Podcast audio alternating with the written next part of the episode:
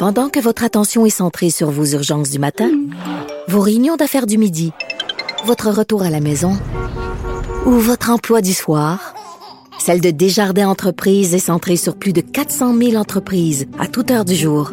Grâce à notre connaissance des secteurs d'activité et à notre accompagnement spécialisé, nous aidons les entrepreneurs à relever chaque défi pour qu'ils puissent rester centrés sur ce qui compte, le développement de leur entreprise. Parce qu'en immobilier, faut être à son affaire. Suivez les conseils de nos experts. Via Capital, les courtiers immobiliers qu'on aime référer. Bonne écoute. Ici Ricardo. Et Émilie, marchand d'IGA. On a envie de vous inspirer à bien manger. À moins de 5 la portion. Suffit de repérer les produits valeurs sûres et de les cuisiner avec une de nos recettes. Les valeurs sûres, c'est bien pensé, hein? Bien sûr! Détails sur IGA.net. Martino. Le préféré du règne animal. Bonjour, les petits lapins. Petit lapin, petit lapin. Régulièrement, presque à chaque année, le fameux débat sur les écoles privées. Faut-il arrêter de subventionner les écoles privées? Ça revient.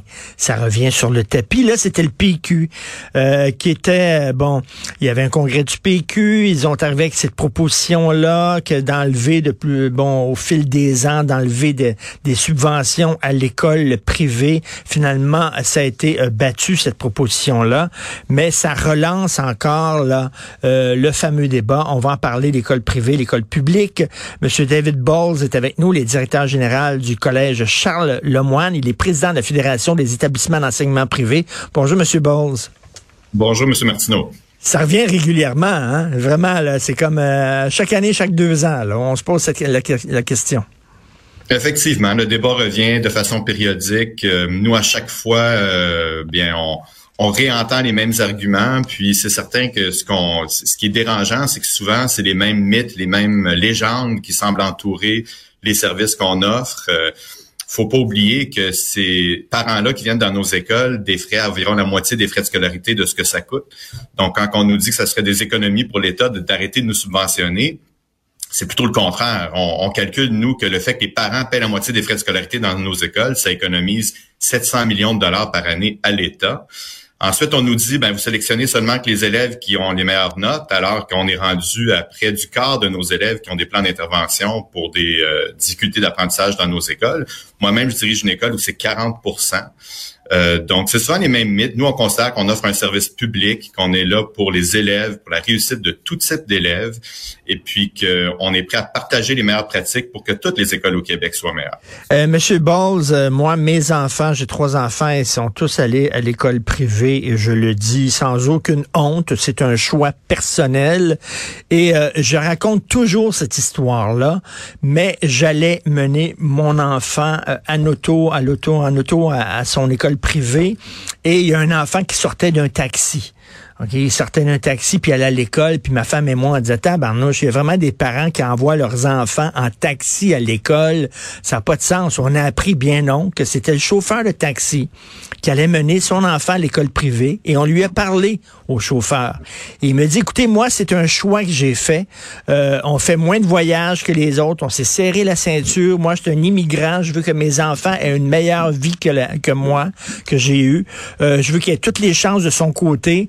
Et donc, euh, pour moi, j'ai pris le choix de l'école privée. Et euh, ce gars-là, le chauffeur de taxi, là, si on enlève les subventions de l'État à l'école privée, euh, et c'est, il doit payer, il doit débourser l'entièreté des frais de scolarité, ben, il pourra pas envoyer son enfant à l'école privée. Et là, on va se retrouver avec une école privée qui va être seulement pour les gens très riches.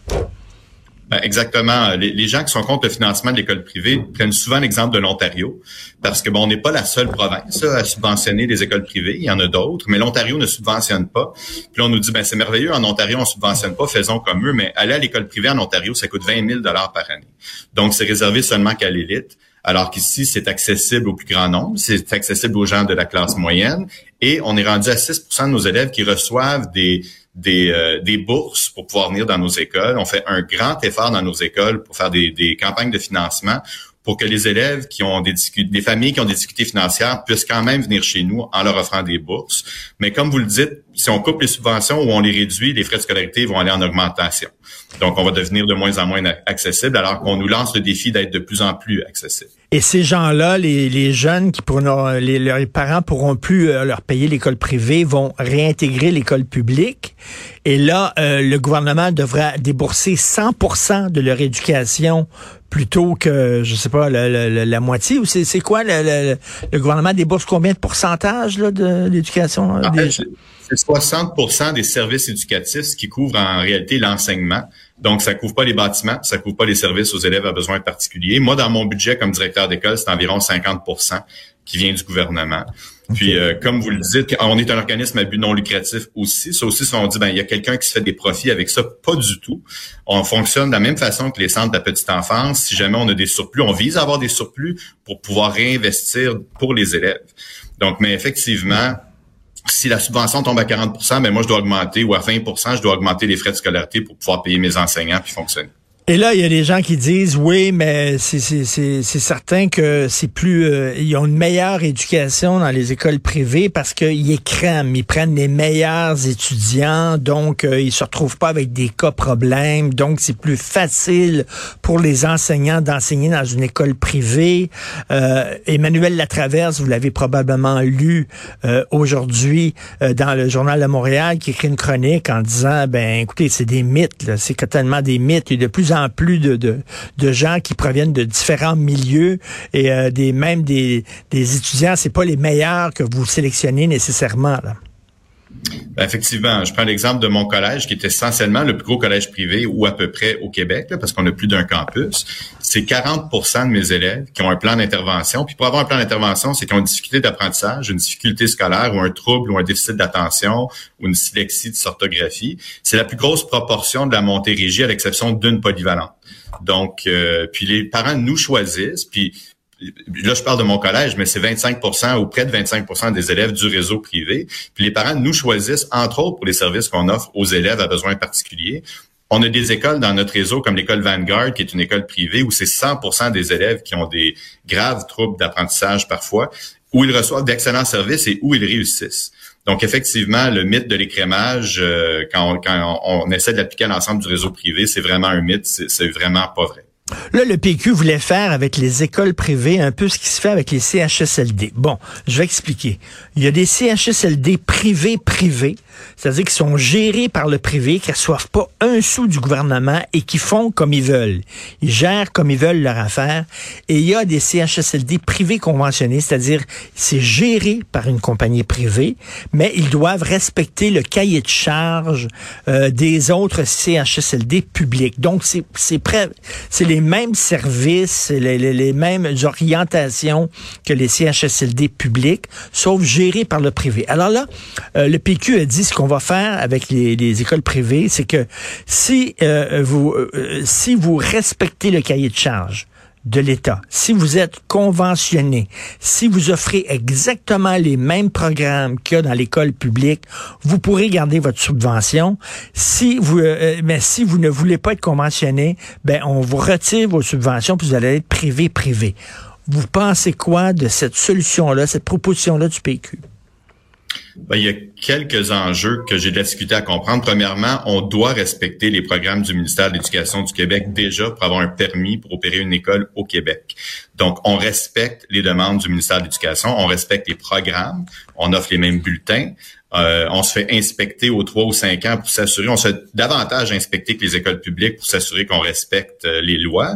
Euh, on vérifie que nos enseignants sont bien formés, puis on est très sévère là-dessus avec nous. Donc, nous, on considère déjà qu'on respecte tout ce que le ministère de l'Éducation nous demande et on va au-delà.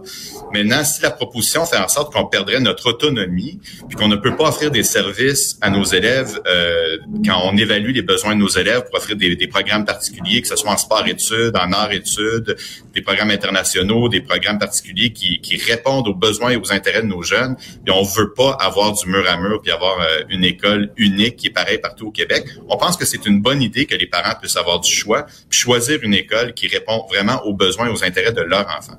C'est-à-dire que bon, vous allez, il faut que vos étudiants euh, euh, apprennent les mêmes choses qu'on apprend dans les autres écoles, mais sauf que bon, peut-être pas avec les mêmes méthodes. C'est-à-dire de, me semble que les gens s'entendent là-dessus pour qu'on laisse des marges de manœuvre aux écoles, même les écoles publiques, là, que les écoles publiques puissent se distinguer les unes des autres, puis que chacune euh, arrive. L'important, c'est que euh, est-ce qu'à la fin, euh, les étudiants vont apprendre ce qu'ils sont censés apprendre? Après ça, le cheminement qu'on utilise, les moyens qu'on utilise, les stratégies, ben ça sera libre à chaque école. C'est ce que vous dites là. Ben, c'est ce qu'on dit, puis on pense que notre grande force, c'est l'autonomie de nos écoles. On prend l'exemple de la COVID. Euh, on a appris que les écoles fermaient le 13 mars. La semaine suivante, puisqu'on était autonome, on pouvait travailler avec nos équipes écoles à plus petite échelle. On a réouvert à l'intérieur d'une semaine ou deux de façon euh, virtuelle. Donc, on ne veut pas perdre cette autonomie-là. Moi, je fais des sondages de satisfaction de mes parents, de mes élèves, pour m'assurer que les services que j'offre sont à la sont de qualité, et je m'adapte si c'est pas le cas. Je veux essayer d'innover de temps en temps, puis c'est le cas de tous mes collègues des écoles privées aussi. C'est certain qu'on veut pas perdre cette autonomie-là dans une proposition telle qu'elle est offerte en ce moment. L'autre aspect, c'est que je suis pas certain que les chiffres qu'ils utilisent pour calculer tout ça sont les bons. Euh, j'ai vu certains modèles, là, s'ils voulaient nationaliser nos écoles comme ils le proposent, eux, ils calculent seulement que les salaires des enseignants, alors qu'on a des bâtiments à opérer. On est des organismes à but non lucratif qui avons emprunté de l'argent pour investir dans nos écoles. Donc, je sais pas s'ils vont couvrir nos dettes si on devient nationalisé. Donc, je pense qu'il y a beaucoup d'erreurs dans les calculs ou dans les idées qui ont été proposées. Et lorsqu'on dit qu'il y a une spirale vers le bas à l'école publique, c'est-à-dire que euh, l'école publique a de moins en moins de, de, de, de moyens parce que de plus en plus euh, c'est siphonné par l'école privée, donc plus l'école publique a de la difficulté, plus euh, les gens envoient leurs enfants à l'école privée, plus les gens envoient leurs enfants à l'école privée, plus l'école publique va avoir la difficulté. Donc, vous participez à, à cette spirale vers le bas de l'école publique. Vous répondez quoi? Ben, on économise 750 millions de dollars à l'État par année à cause des parents qui payent la moitié des frais de scolarité, euh, l'État devrait utiliser cet argent-là que l'économise pour réinvestir dans l'école publique. Moi, je pense que c'est un avantage que cet argent-là soit disponible. C'est un avantage qu'on puisse partager les meilleures pratiques. On a des élèves en difficulté qui réussissent dans nos écoles, dont des écoles comme Vanguard que j'ai nommé tantôt. Euh, pourquoi est-ce qu'on s'inspire pas de ce qui se fait à Vanguard dans les écoles publiques? Pourquoi est-ce qu'on s'assoit pas ensemble pour partager les meilleures pratiques? Moi, je pense pas que ce qu'on fait dans les écoles privées nuit aux écoles publiques les écoles publiques ont développé beaucoup de programmes dans les 20 dernières années qui, sont merveilleux. Puis c'est souvent en réaction par, rapport à ce qui se fait au privé. Donc moi, je pense qu'on peut travailler ensemble puis qu'on peut euh, tous travailler dans l'objectif d'améliorer l'éducation au Québec tous ensemble. Et qu'il y a école publique et école publique. On s'entend, M. Bose, une école publique à Outremont, c'est pas comme une école publique à Saint-Henri, par exemple. C'est pas la même affaire. C'est deux écoles publiques, mais c'est pas vraiment la même clientèle.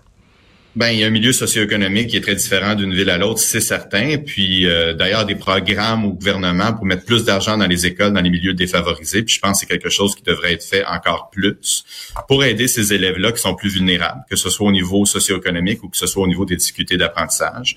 Puis nous, on est définitivement prêts à faire notre part, puis à, comme je disais tantôt, partager les meilleures pratiques, puis euh, travailler pour l'objectif d'améliorer l'éducation pour tous les jeunes Québécois. Et en terminant, je parlais du texte d'Emmanuel Latraverse, ça dit ils font des efforts, ils accueillent de plus en plus là, des élèves peut-être qui ont plus de difficultés, des cas un peu plus lourds, etc. C'est moins homogène euh, comme milieu que ce l'était avant, mais c'est pas suffisant, dit Emmanuel, et il devrait encore aller plus loin là, dans ce sens-là.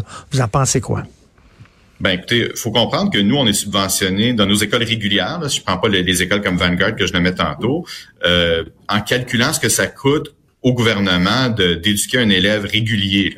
Donc, euh, quand je dis que, par exemple, dans mon école, j'ai 40 d'élèves qui ont des difficultés d'apprentissage, ben j'ai pas un sou de plus. Donc, euh, puis j'ai aussi des élèves qui, au public, auraient ce qu'on appelle des cotes, qui viennent avec des montants de 10 à 15 000 par année. Par exemple, des élèves qui sont dans le spectre de l'autisme. J'en ai dans mon école qui réussissent très bien, mais on ne reçoit pas cet argent-là. Donc, si on veut qu'on accueille encore davantage d'élèves à besoins particuliers avec des difficultés encore plus lourdes, mmh. exemple en adaptation scolaire, il faut que le financement vienne avec. Sinon, on ne peut pas le faire. C'est impossible.